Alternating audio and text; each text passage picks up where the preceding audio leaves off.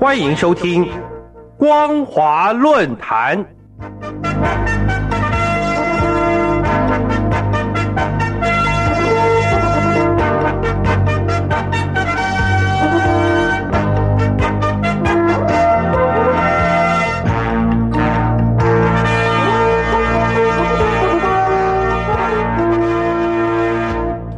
各位听众朋友，大家好，欢迎收听今天的光华论坛，我是兰玲。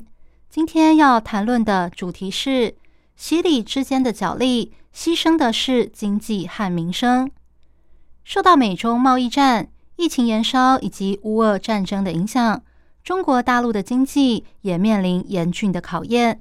为了应应庞大的压力，中共国务院总理李克强。特别在五月二十五号召开了一场全国稳住经济大盘电视电话会议，全中国包括省市县级约有十万名大小官员参加。李克强在会议上要求各地把自己保住，相当于在官方层面承认了经济下行的事实。加上他提出的问题颇有针对习近平动态清零政策的意味，因此隔天。中共党媒就发文批评李克强，导致经济困局还没解决，中共党内又陷入另一波斗争之中。其实李克强心知肚明，自己的观点会引发争议，因此他在电视电话会议中一开始就强调，这场会议是以习思想为指导原则，来保持经济顺利运行。接着才说。受到新一轮疫情多发和俄乌冲突等超乎预期的因素影响，自三月以来，经济指标明显下滑，经济发展不振。其中又以四月最为明显。具体来说，四月份规模以上工业成长值由三月份同比增长百分之五十三，转为下降百分之二点九；服务业生产指数下降百分之六点一。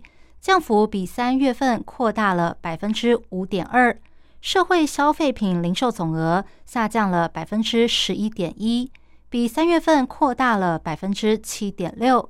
四月进出口成长仅百分之零点一，其中出口成长速度比三月份少了百分之十一。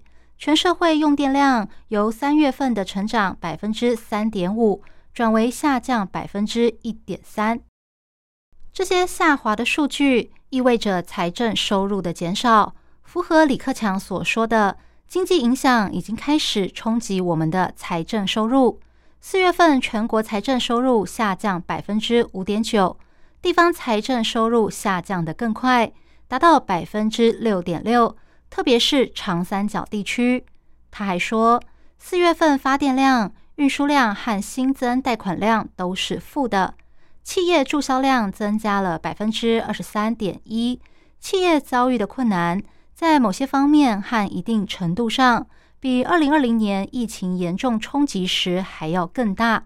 目前失业率已经达到百分之六点一，特别是三十一个大城市中，失业率高达百分之六点七，其中大学生占了百分之十八点二。因此。李克强才以稳住经济大盘为会议结论，要求各地把自己保住，努力推动经济回归正常，并总结出急需解决的十大经济问题，包括超乎预期的因素冲击，努力推动经济重回正常轨道，高效统筹疫情防控和社会经济发展，稳住经济大盘等等。检视李克强所说的这十大问题。显然，对习近平的清零政策有不同的意见，因为照目前的疫情防控做法，根本不可能实现推动经济重回正常轨道。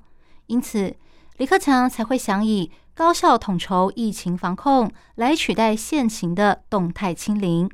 而在会议结束后，李克强的言论立刻在社交媒体上疯传。由于李克强在众多官员面前暗示。中共的清零政策阻碍经济发展，或者说是倒逼经济发展，让中南海最高层十分难堪。因此，李克强的言论才刚登上中共官媒版面没多久，随后就遭到大量删减。接着，中共国务院旗下的中央直属党报《经济日报》发表了一篇名为《全面辩证看待当前经济形势》的文章，否定了李克强的说法。第二天，各党媒纷纷转载这篇文章，外界解读为习李二人再次针锋相对。《经济日报》这篇文章的内容。以习近平日前在中央政治局会议上针对经济发展的说法为依归，称习近平的话对全面把握大局、坚定信心、攻坚克难、实现经济高品质发展具有重大的指导意义，暗示不用相信李克强的说法。